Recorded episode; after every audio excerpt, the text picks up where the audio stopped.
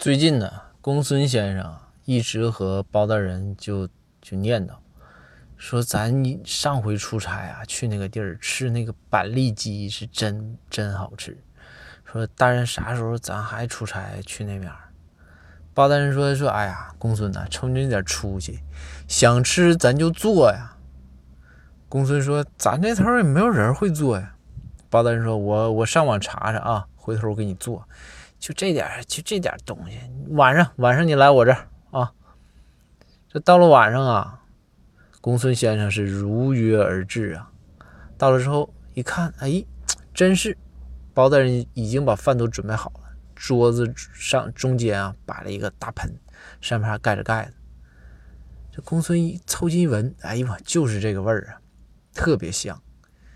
揭开盖子之后啊，这个包大人就说：“来吧。”开吃吧，公孙，这都不是事儿。以后跟哥好好干，发展前途那都是大大的啊！想吃都不会亏你嘴。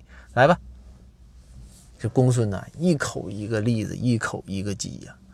这吃来吃去，吃来吃去，然后就跟包大人聊，说：“大人，这你做的？”包大人说：“那可不，我做的。”然后公孙说：“那大人您是辛苦了。”包大人说：“哎呦，我跟你说啊，公孙，老辛苦了。”你这鸡还好说，拿刀一剁，这栗子难拔呀！我这手都拔疼了，拔了十多个的时候手都不行了。后来我没招了，我就用牙咬啊，用牙嗦了完之后，咬完之后，我把那肉给你吐出来，才做的这个板栗鸡。哎，公孙多吃多吃啊！